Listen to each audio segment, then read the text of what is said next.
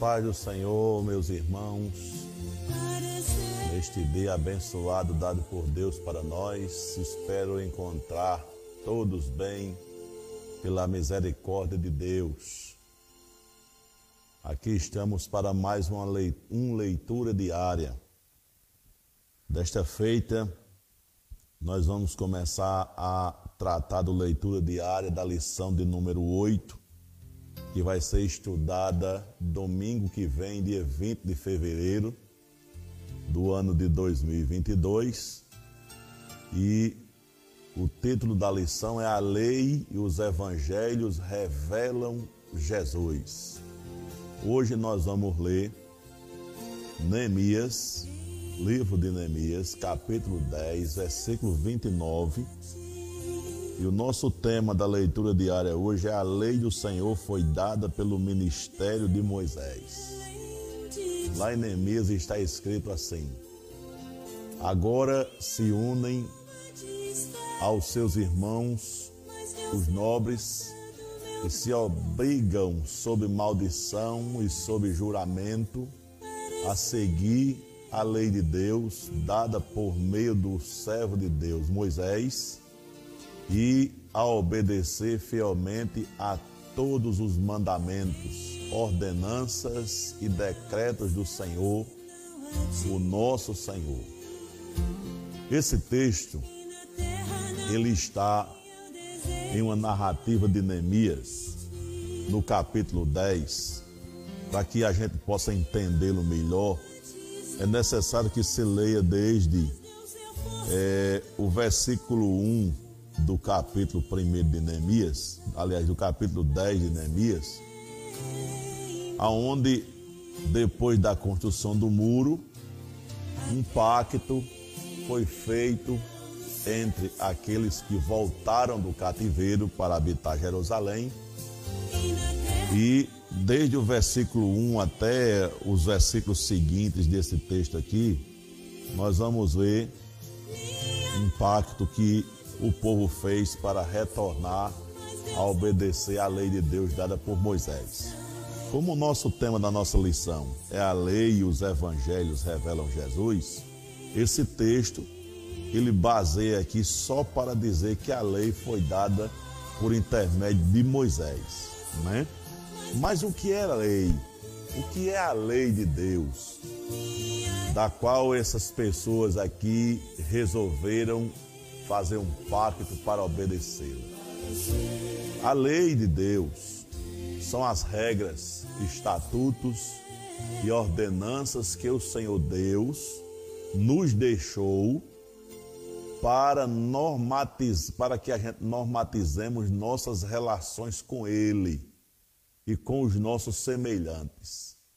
A lei de Deus pode ser encontrar na consciência humana, na natureza e nas sagradas escrituras.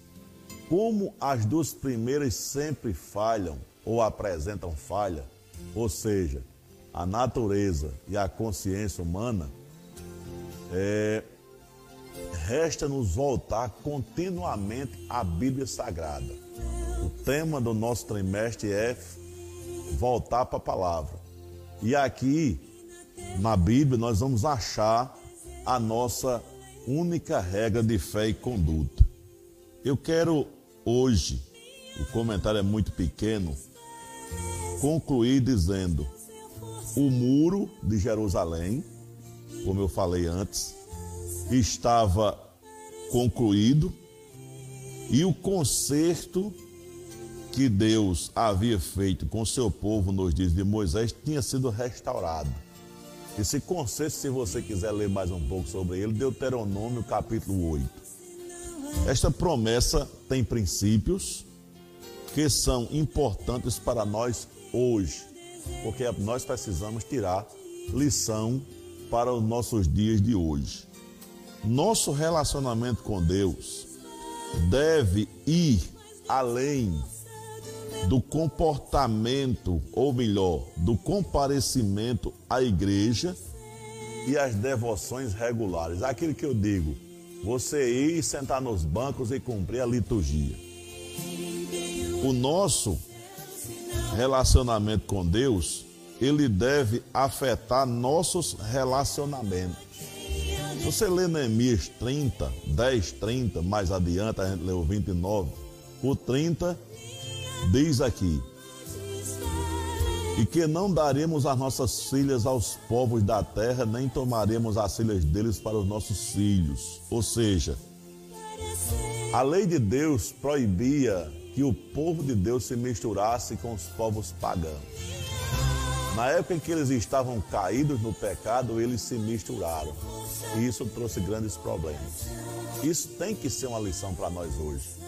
Porque as misturas, elas trazem prejuízos espirituais, tanto de forma coletiva como também de forma individual. No nosso tempo, né? Nosso tempo, aqui nesse texto, bem interessante aqui, deixa eu voltar só um pouco. O nosso relacionamento com Deus deve ir além do comparecimento à igreja e das devoções regulares.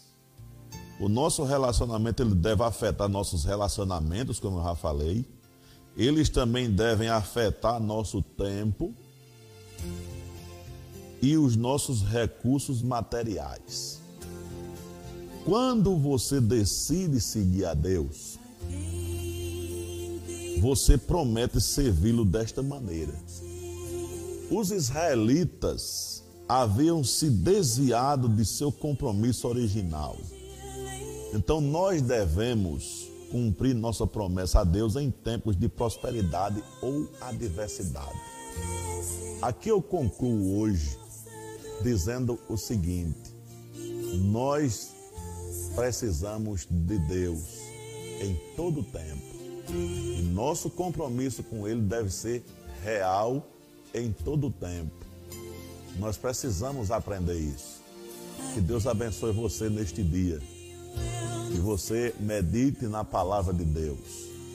E que você cresça na graça e no conhecimento de Jesus Cristo, o nosso Senhor. Deus abençoe você. Eu sou Jorge Nascimento e este é o Leitura Diária. Mas Deus é a força